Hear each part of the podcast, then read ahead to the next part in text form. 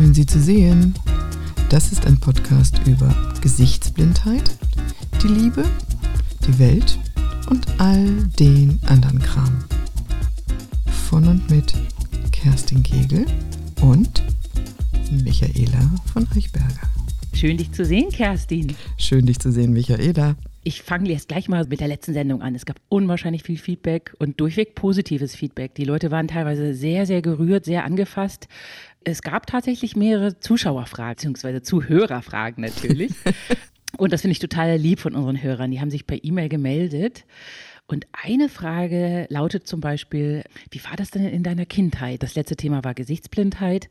Und da ist die Frage, wie ist es als Kind gesichtsblind zu sein? Das ist dir da wahrscheinlich selber gar nicht klar gewesen. Nee, das ist mir nicht aufgefallen. Also ich habe meine Eltern manchmal auch da nicht aus der Menge rausgefunden, aber das, das, wie, wie mit allem, was du, was du hast, das fällt dir nicht auf, weil du denkst, das ist normal. Und ja, also manchmal war es so, dass ich wo war, wo viele Leute waren und auch da habe ich meine Eltern schwer rauserkannt. Oder meine Mutter hatte, äh, hatte eine sehr prägnante Haarfarbe, die war so, naja, ich sag mal, kastanienbraun und hatte eine ganz tolle ausgefallene Brille und daran habe ich sie dann wiedererkannt. Aber das Gesicht meiner Mutter ist also ich, ich denke heute auch immer noch, früher sah sie aus wie Gina Lolo Brigida, aber ich weiß gar nicht, ob das stimmt. Wenn ich das so nebeneinander halte, kann ich es nicht vergleichen. Oh, da müssen wir mal zwei Fotos zeigen. Ja. Also eins, eines von Gina, Gina Lolo Brigida werde ich mir selber besorgen. Du, du zeigst mir mal ein Foto von deiner Mutter in jungen Jahren. Ja. Du, ja, aber wie war das mit besten Freundinnen? Hattest du beste Freundinnen? Hattest du, weil oftmals ist es ja so, man hat äh, eine beste Freundin und dann versuchen auch andere beste Freundinnen von dir zu werden. Und man muss doch seine Freundinnen und Freunde auseinanderhalten können. Das war bei mir relativ einfach, weil meine beste Freundin war sehr dünn und sehr groß und hatte lange dunkelbraune Haare. Das war Birgit.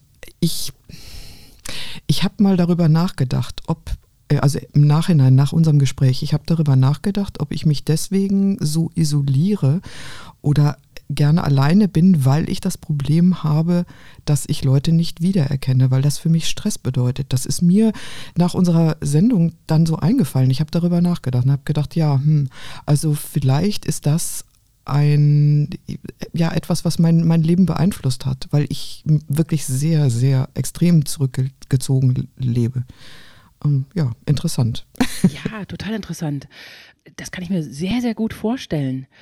Was ganz viel Feedback war, ich unterschreibe jedes Wort, mir geht's genauso. Und eine Zuhörerin, die schrieb mir, Mensch, das, ich, ich bin genauso gesichtsblind. Das, das hat jetzt also einen Namen endlich, das, was ich seit einer Schrilliarde Jahre spüre.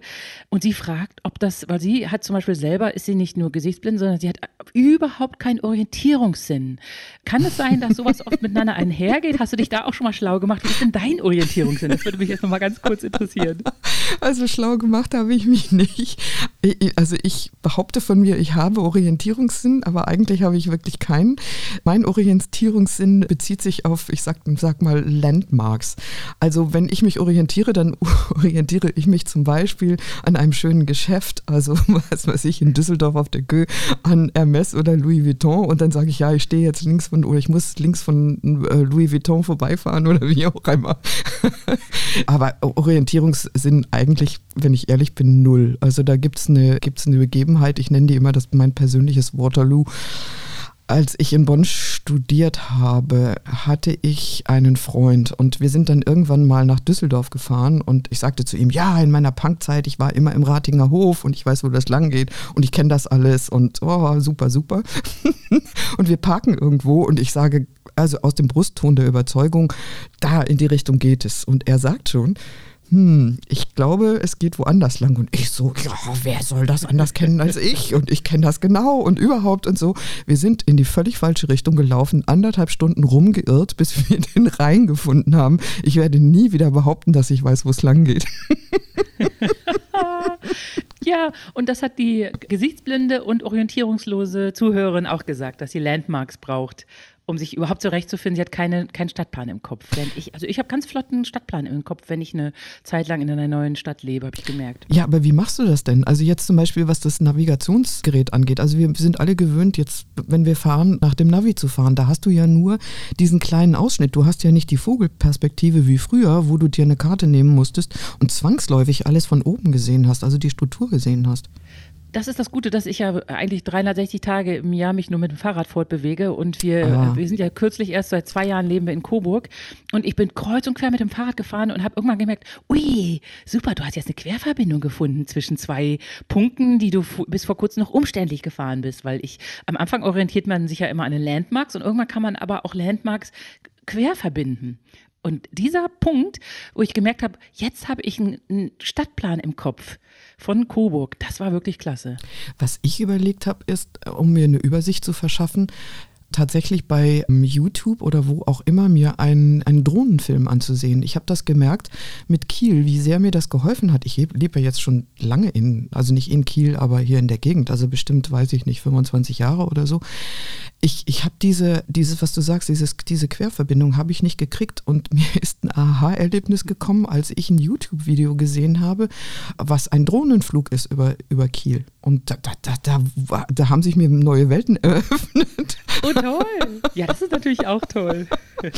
Das glaube ich. So, dann sind wir eigentlich gleich beim, äh, beim heutigen Hauptthema. Heute geht es ja um Hochintelligenz. Und das interessiert mich wirklich brennend. Und ich bin auch total froh. Ich wollte mein Leben lang mal jemanden kennenlernen, der im Mensa-Club ist. Und dass ich in dir jetzt jemanden kennengelernt habe, der nachgewiesenermaßen hochintelligent ist und auch Mitglied im Mensa-Club. Das ist so fantastisch. Also ich kann dir mehrere Zähne ziehen, nicht nur den einen, also was die Hochintelligenz angeht. Also erstens, keine Ehrfurcht. Man braucht überhaupt keine Ehrfurcht zu haben äh, vor Leuten, die eine ich sag mal, Spartenbegabung haben. Also du hast so schön gesagt, Hochintelligenz. Hochintelligenz ist nicht Hochbegabung, denn wir sprechen hier nicht von einer Begabung an sich, dass Leute, die, also das ist eine Sparte, das ist ein kleines, ja, ein kleiner Spot auf dem Reigen der, der Begabungen. Das ist halt eben nur in Anführungsstrichen die Hochintelligenz. Also bitte, bitte keine Ehrfurcht davor. Also ich, ich merke so häufig, dass mir das überhaupt nichts nützt, wenn ich im täglichen Leben total verpeilt bin. Also das macht einen sehr demütig. Für Hochbegabung muss zu der Intelligenz wahrscheinlich noch was dazukommen. Da muss Motivation, Durchhaltevermögen, Ehrgeiz. Wahrscheinlich äh, ist das dann für Hochbegabung ein ganzer Mix aus Dingen, die zusammenkommen. Das oder? weiß ich nicht. Also ich würde das, ich würde das halt einfach trennen. Ich würde sagen, also begabt kannst du ja auf vielen Feldern sein. Du kannst musikalisch begabt sein, du kannst zum Beispiel, was weiß ich, das absolute Gehör haben oder so. Aber das, das sind dann Begabungen, die dazukommen. Also Motivation etc., äh, Ehrgeiz hat, glaube ich, nicht unbedingt was mit Hochintelligenz zu tun, weil es können ganz viele Leute ja, Durchhaltevermögen haben und, und, und. Also ich habe das alles nicht. also, also, und was Mensa angeht, Mensa ist ein sehr, sehr schöner sehr, sehr schöner Verein. Also es ist eine, ja, eine wunderbare Möglichkeit, mit Leuten reden zu können, die, wie wir das immer so schön sagen, ein paar mehr PS auf die Straße bringen. Also aber es gibt viele, die das tatsächlich auch nicht können. Also die, aber ich fange vielleicht mal vorne an. Also um kurz über was über Mensa zu sagen, wir werden sicherlich den Link noch einstellen auf unserer Webseite. Mensa hat im Moment so ungefähr 16.000 Mitglieder in Deutschland. Also weltweit sind es 145.000 oder so irgendwas.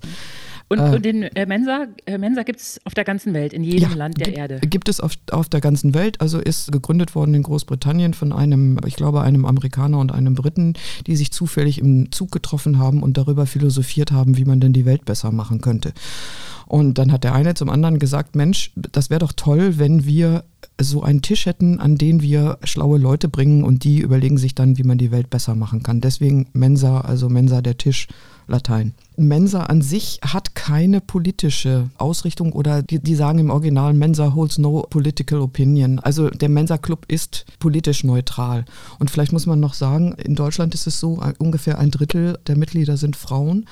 Da kann man sich auch ähm, toll drüber unterhalten, warum das so ist. Ich habe da meine Vermutung und es gibt auch, also wir haben da mal eine vereinsinterne Untersuchung drüber gemacht, warum das so ist. Und ja, haben sich verschiedene Dinge rausgestellt. Also ich könnte, ich könnte ein, ein, ein, ein Riesenlex über, über Mensa erzählen.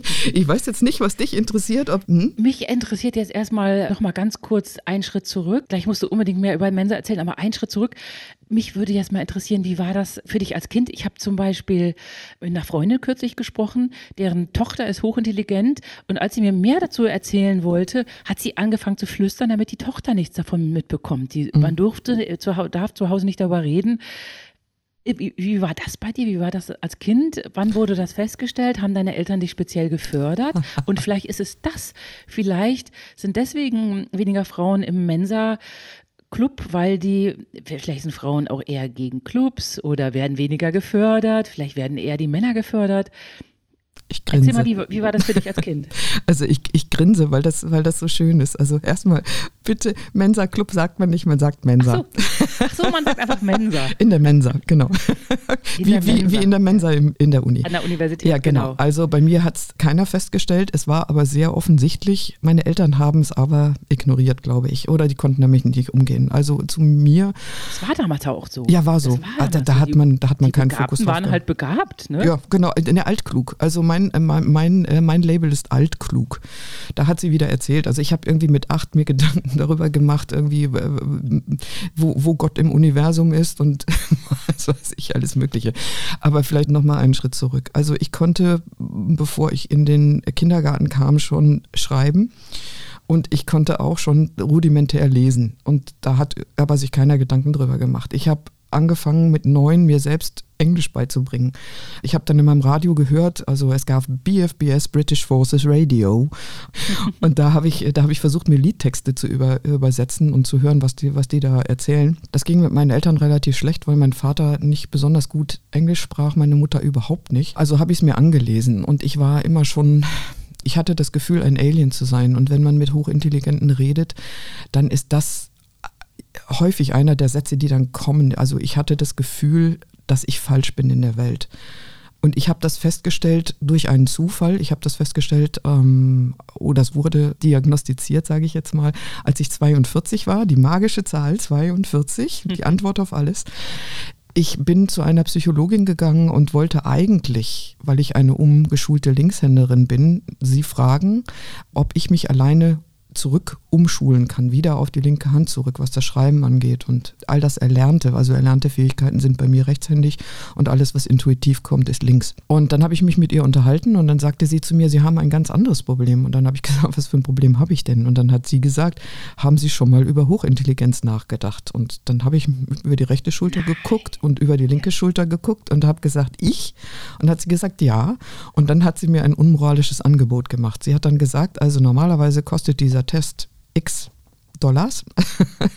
Wenn ich mich irren sollte, dann ist dieser Test für Sie kostenlos. Naja, und dann habe ich gedacht, okay, pff, egal, ich mache jetzt mal diesen Test. Das jo. ist ja ein super Angebot. Ja, das, das ist ja eigentlich gar nicht unmoralisch, weil ja. sie, sie, als Psychologin muss ja auch Bescheid wissen. Sie muss dich auch wirklich gut durchdiagnostizieren können und da muss sie das als Grundlage ja wissen. Das ist übrigens auch was, also Hochintelligente erkennen andere Hochintelligente. Also mark my words. Und dann war es halt so, das Testergebnis kam und ich habe gedacht, na klar, die will ihre Kohle, deswegen ist das Testergebnis so. Und ich habe dem nicht geglaubt und habe noch zwei andere Tests gemacht. ja, und die waren dann auch so und dann, okay, habe ich es akzeptiert. Und dann bin ich beim Mensa eingetreten und seitdem bin ich drin und ich freue mich. Ja. Das ist ja toll. Wie tritt man da ein? Das ist nicht wie bei den Freimaurern, dass man gebeten werden muss, sondern man kann wirklich sagen, Mensch, hier, ich habe hier drei Intelligenztests, die sind alle, haben folgenden Wert. Ich möchte bei euch mitmachen, das geht so? Also wir haben eine Hürde, 130 ähm, ist äh, der Intelligenzquotient ist die Hürde. Also man muss nachweisen, dass man ein IQ von mindestens 130 hat. Mensa selbst bietet Tests an. Die sind, äh, ich glaube, die kosten mittlerweile 50 Euro oder so. Das ist ein Gruppentest. Die gibt es in vielen, vielen Städten in Deutschland. Man kann da auf der Seite mensa.de kann man rausfinden, wo der nächste Test ist. Und dann geht man dahin, kreuzt ein paar Felder an und kriegt dann das Ergebnis. Also man kriegt dann das nicht ausführlich, das kostet mehr, dass man nochmal ein richtiges Profil bekommt, okay, wie ist deine Arbeitsgeschwindigkeit, ähm, wie ist die, also es wird unterschieden zwischen fluider und ähm, ja, habe ich jetzt vergessen, Intelligenz, also so viel zu Intelligenz. und ja, und dann kann man eintreten. Dann kann man, dann wird man, also bekommt man eine Einladung und die kann man annehmen oder nicht. Oder bei mir war es sehr lustig, ich habe ja Prüfungsangst ich bin beim Mensa-Test durchgefallen. Nein. ja. Das war oh, sehr, großes ja. Thema Prüfungsangst. Ja, das müssen genau. wir auch auf den Zettel schreiben. Genau, also Prüfungsangst, das, da sieht man mal, was das, was das machen kann. Also ich hatte vorher diesen ausführlichen Test gemacht bei der Psychologin. Also ich kann auch sagen, was es war. Es war ein Hamburger, äh, Hamburger Wechsler-Test. Und die, äh, diese Tests werden alle paar Jahre angepasst. Naja, an die, an die Höhe der Durchschnittsintelligenz, also führt jetzt zu weit. Es gibt äh, vielleicht nur so viel, es gibt in jedem Land Land wird immer ermittelt, was für eine Durchschnittsintelligenz es gibt. Es gibt normale, also normalerweise ist der Durchschnitt 100, aber durch unsere Ent Entwicklung, unsere Ernährung, durch Information etc. pp. und auch durch Vererbung schwankt der Intelligenz, der Durchschnittsintelligenzquotient in den Ländern. Also ich glaube im Moment. Viele sind, sind, auch Gene, nicht wahr? Ja, ja, es sind auch Gene. Ja, also man sagt, man sagt, dass Intelligenz vererbbar ist, aber das ist wie mit der, mit der Blume, ja, wenn du keine gute, wirst. ja, nicht gedüngt wirst, keine gute Sonne, werden. genau, muss gef ja, gefördert. Achtung, Achtung, es nützt nichts, für einen Intelligenztest zu lernen, weil das ist ja keine Intelligenz, das ist Wissen. Und ich, ich, so. ich warne davor, weil das verzerrt das. Du, du kannst ein paar Punkte vielleicht hochkommen, aber das verfälscht das Ergebnis. Du kannst jetzt nicht aus einem, aus einem Mittelbegabten einen Hochbegabten machen, das geht nicht. Du kriegst ein paar, paar Prozentpunkte mehr, die dich vielleicht über die, die Hürde der Hochbegabung heben, aber du beschummelst dich ja selbst. Also ja. letztendlich geht man da rein und macht diese, macht diese Aufgabe und guckt, wo man landet. Das ist eigentlich ja der, der, der richtige Weg. Und bei dir gab es dann einen zweiten Test, den du aber mit Bravour bestanden hast. Nee, ich habe erst, hab erst den Test bei der, bei der Psychologin gemacht. Also, weil, wie, wie ja, gesagt. Nein, ich meine ja, bei, bei, du, du hast eben erzählt, dass ja? du bei Mensa bei dem ersten Test durchgefallen bist. Haben die dir eine zweite Chance gegeben? Nein, ich hatte ja den, brauchten die ja auch nicht. Also, ich habe das eigentlich gemacht als Bestätigung für den Psychologentest. Weil ich gedacht habe, okay, die hat mir gesagt, ich bin hochintelligent, die wollte ihr Geld haben. Und dann habe ich gedacht, jetzt gehe ich zu Mensa und mache nochmal einen Test und gucke, wo ich da lande. Und, und da bist du dann aber durchgefallen. Da bin ich durchgefallen. Und dann habe ich einen dritten Test gemacht und dann war wieder alles in Ordnung. ah, okay. Ja, dann, also Prüfungsangst ist natürlich was Blödes. Ja. Ich muss an dieser Stelle mal zugeben, dass ich vor Jahren, Jahrzehnten, habe ich, Günter Jauch hat in einem Fernsehsender mal einen großen IQ-Test durchgeführt. Es ging, mhm. äh, es sollte nicht wissenschaftlich fundiert ja. sein. Äh, also sie wollten ähm, fast wissenschaftlich fundiert sein. Ja. Und bei diesen bei diesen Intelligenztests kam ich auf 132. Ja. Du hast eben eine Zahl von 130 in die Welt ja. gesetzt. Das ist schon hochintelligent. Das ist hochintelligent. Also ich habe da, ja, ich habe ja, da keinen Zweifel dran. Ach, hör auf. Also ich, aber es war nur der Gün Günther Jauch Intelligenz. Nee, nee, nee, alles gut. Also ähm, alles gut. Also du würdest bei jedem Intelligenztest wunderbar, wunderbar durchkommen. Also das ist äh, auf jeden Fall. Also ähm, ja, ich, ich, hab, ich hege da gar keine Zweifel. Ja, das ist total lieb, dass du sagst. Ich hege nicht lieb, auch überhaupt gar keine Zweifel, auch bei Michael nicht. Ich finde es nur so lustig, wenn man das Thema anspricht, dass, diese, äh, dass solche Leute wie du und Michael das immer mit Händen und Füßen von sich weisen. Ich, wie ich merke, ich ja auch. Aber es geht bei mir mit einer extremen Faulheit einher. Und ich hatte ja schon als Kind, war ich so faul, dass ich das kleine einmal eins nicht auswendig gelernt habe, weil ich hatte schon Taschenrechner. Wozu denn diesen Scheiß? Ich habe nur so diese 7 mal 7 gleich 49, 8 mal 8 gleich 64, 9 mal 9 gleich 81. Diese schönen Zahlen, habe ich mir gemerkt. Alle anderen Bullshit. Die muss ich, nach, muss ich mit den Fingern teilweise rechnen. Ganz schreckliche Dyskalkulie wegen meiner Faulheit. Und diese Faulheit ist wirklich Horror. Ich, ich kann immer nur dann fleißig sein, wenn ich etwas extrem toll finde. Ansonsten bin mhm. ich Call me Miss Schlendrian. Ja. Wie, ist bei, wie ist es bei dir? Geht Intelligenz nicht immer zwingend mit Fleiß einher? Nee, sehr häufig sogar nicht. Also das Problem ist ja, oder die Herausforderung, wie man ja so schön sagt, man sagt ja nicht mehr Problem, liegt darin, dass wenn du etwas kannst oder wenn du leicht etwas lernst, dass du dann das Lernen verlernst. Und deswegen machst du nur noch Sachen, die dir leicht fallen, weil das ist ja der einfache Weg. Und so gibt es viele, viele Leute, die ja, also keinen kein Schulabschluss haben oder was auch immer, die, die einfach, ja, die einfach sich so durchs Leben durchs Leben wursteln sozusagen, ohne, ohne da besonderen Fleiß oder auch Ehrgeiz reinzulegen. Also ich zum Beispiel bin auch nicht ehrgeizig, also null. Ja, also ich habe ich habe mal. Ja. Du hast mal. Äh, was ich kann, lass mich ganz kurz ja. einklinken. Merk dir deinen, merk dir deinen Gedanken. Ja. Ich habe das nämlich die to Tochter mal einer guten Freundin von uns Die ist diagnostiziert hochintelligent, wächst bei äh, halb bei Deutschen, äh, bei einer deutschen Mutter und einem englischen Vater auf und sie ist mega, mega toll. Also sie ist wirklich hochintelligent. Das, das sieht man, das merkt man, das spürt man. Dieses Mädel, mit dem kann man sich unterhalten. Das hat schon mit elf Jahren vor ganz vielen Leuten Reden gehalten. Aber es ist wahnsinnig schlecht in Englisch. Es hat nur eine drei. Dieses Kind hat nur eine drei in der Schule. Und die Eltern fragen, meine Güte, du kannst, du sprichst doch ein fluently Englisch. Du sprichst doch wunderbar. Du, du textest uns alle zu. Ja, sie ist halt wirklich zu faul, den ganzen hier diese ganze Grammatik ja, und all Und die Vokabeln Zinnober. zu lernen und genau, genau das ist es. Und dann kommt noch dazu, was einem im Weg steht, ist halt die Perfektion. Ne? Also, dass, dass man sehr perfektionistisch ist. In, in manchen Dingen, in manchen aber überhaupt nicht. Also bei mir war es zum Beispiel so, ich habe mich vorher auch nicht getraut, Englisch zu reden, weil ich gedacht habe, ja, hm, also das klingt ja nicht so richtig und ich mache dann Fehler und so und das will ich nicht. Ich, ich rede den Satz erst raus, wenn, wenn er wirklich perfekt ist. Wenn ich weiß, er ist perfekt grammatikalisch und was die Vokabeln angeht. Und dann kommst du natürlich nie zum Reden, weil hm, was ist schon perfekt. Also vor allen Dingen oh. im Gespräch, wo du ja wirklich reagieren musst. Ne? Aber ja, das ist zum Beispiel auch so eine Geschichte. Aber so habe ich dich jetzt gar nicht kennengelernt. Du bist doch jemand, der ganz wunderbar auch einen auffängt. Und ähm, wenn, du, wenn du merkst, dass ich schwimme, auch wenn wir jetzt uns ganz normal mit Freunden unterhalten, merke ich, dass du jemand bist, der einen sofort auffängt und einen Faden aufnimmt und einen Ball zuspielt. Ja, aber da kannst du ja auch, also die Hochintelligenten kannst du ja auch nicht über einen Kamm scheren. Also auch beim Mensa wirst du Blödmänner finden, du wirst Klugscheißer finden. Also Klugscheißer sind wir alle, aber das ist dann immer sehr schön, wenn dann irgendwas gesagt wird und dann kommt aus der hinteren Ecke, nee, nee, nee, nee, das war jetzt nicht genau, da musst du noch diese und jene Parameter noch mit dazu, sonst ist die Aussage falsch. Und dann gibt es dann gibt's eben empathische, weniger empathische. Es gibt, ja, wie gesagt, Blödmänner und Karrieristen. Und dann gibt es im Verein tatsächlich auch Leute, die obdachlos sind, also denen wird der Mitgliedsbeitrag bezahlt, also oder die, die echt nichts auf die Reihe kriegen. Und ähm, ja, gibt es auch. Mensch, das ist ja traurig. Wahnsinn. Und ich habe auch mal gehört, dass äh, das äh, auch im Schachclub sind mehr Männer im Schachclub, obwohl ja äh, Intelligenz eigentlich gleichmäßig verteilt ist. Vielleicht ist das bei Mensa genauso. Frauen sind einfach weniger bereit, ihre ganze Freizeit für so eine Art Vereinigung zu opfern? Oder äh, kennt man, kenn, du kennst die Gründe auch nicht, warum weniger Frauen bei Mensa sind oder auch im Schachclub Frauen völlig unterrepräsentiert sind? Also Schachclub weiß ich nicht, aber ich weiß halt bei Mensa. Bei Mensa ist es so, und das ist, glaube ich, auch typisch für unsere Gesellschaft, die Frauen trauen sich das einfach nicht zu. Die gehen nicht zu den Tests, äh, weil die denken, das schaffe ich eh nicht. Oder sie denken gar nicht darüber nach. Sie denken, sie weisen das weit von sich und sagen, ach je, ich. Und ähm, ja, es kommt natürlich auch der Grund, was soll mir das bringen?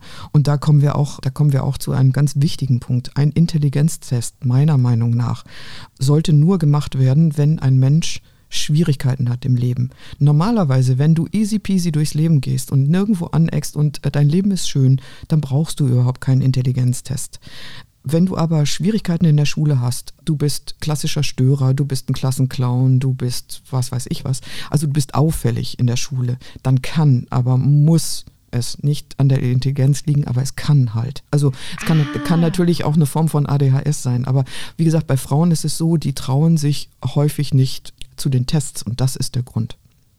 Ja, und da schließt sich ja auch ein Kreis, weswegen Mütter dann ganz leise reden, wenn sie über die Hochintelligenz ihrer Kinder reden. Und warum viele, viele, ich äh, habe oft den Satz gehört, Gott sei Dank, ihr Kind ist nicht hochintelligent, sondern einfach ja. ein ganz normales Kind. Ja.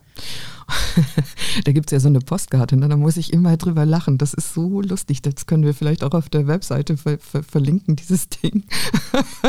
da sagt der Arzt zu den wartenden Eltern am Schreibtisch gegenüber, nein, ihr Kind ist nicht hochintelligent, sie sind einfach nur selten dämlich.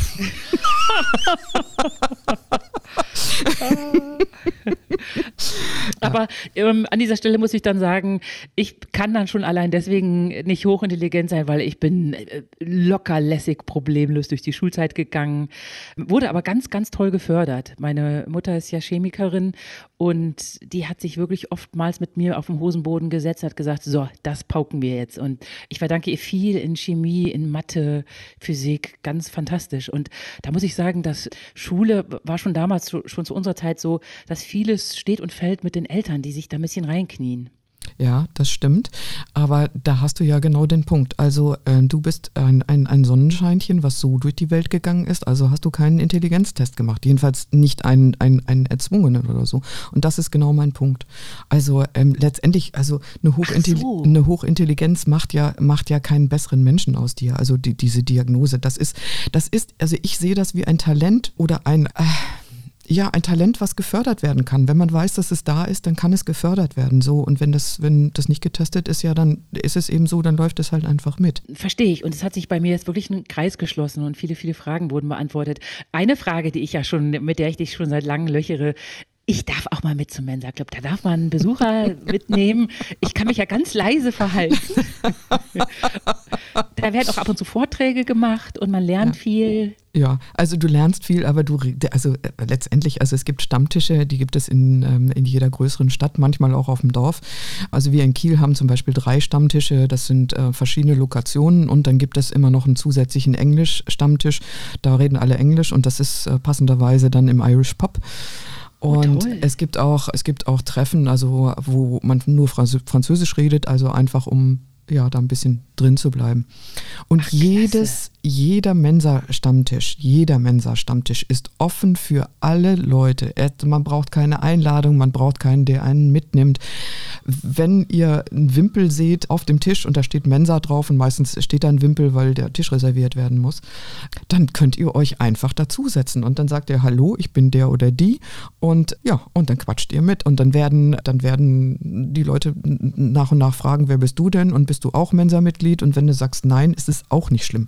Dann wird trotzdem geredet, äh, ganz normal. Also das, das ist keine Geheimorganisation. Keine Geheimloge. Nein, auch das nicht. Und auch die Jahrestreffen, die jedes Jahr in einer anderen Stadt in Deutschland stattfinden, sind offen, außer außer natürlich die Mitgliederversammlung. Also das ist, das ist ganz klar. Oder, oder die, mhm. die Wahlen. Und an, an der Stelle ist mir ganz wichtig, wir haben, wir sind noch nicht auf die, noch nicht genug meiner Meinung nach auf die äh, Frauen eingegangen, auf die intelligenten Frauen. Das ist ein, ein, ja. ein ganz spezielles Thema. Vielleicht sollten wir dazu noch mal einen extra Podcast machen. Da machen weil das, eine eigene Folge. Das äh, liegt mir sehr, sehr, sehr am Herzen, weil die Frauen, die hochintelligent sind, es wesentlich schwerer haben als die Männer. Und da würde ich, äh, da würde ich tatsächlich gerne nochmal richtig einen Rundumschlag machen und auch Bücher empfehlen und ein bisschen was dazu erzählen. Oh, das machen wir. Da Aber füllen wir einen eigenen Ko äh, Podcast für. genau, also weil Frauen einfach nicht auffallen. Also Frauen und Mädchen, die hochintelligent sind, fallen nicht auf, weil sie sich wunderbar assimilieren können in die Umgebung um sich herum. Und das ist ein Problem. Aber dafür, dafür brauchen wir noch einen neuen Podcast. Das machen wir. Und ich kann jetzt schon verraten, die nächste Folge unseres Podcasts wird von Chaos und Ordnung handeln. Eieiei. Ei, ei. Und was das vielleicht auch mit Ehrgeiz zu tun hat, oder? Nicht wahr? ich sage dazu gar nichts. Ich weiß noch gar nicht, ob wir den Podcast überhaupt machen. machen. Doch, wir werden nicht ihn chaotisch. Ja, ist, ist, ja genau.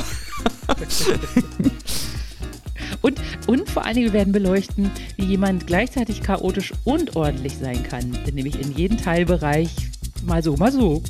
Das ist spannend, da freue ich mich auch schon drauf. Ja, ich freue mich auch schon sehr. Und es hat heute wieder richtig Spaß gemacht mit dir. Danke, mit dir auch. Habt noch einen schönen Sonntag. Du auch.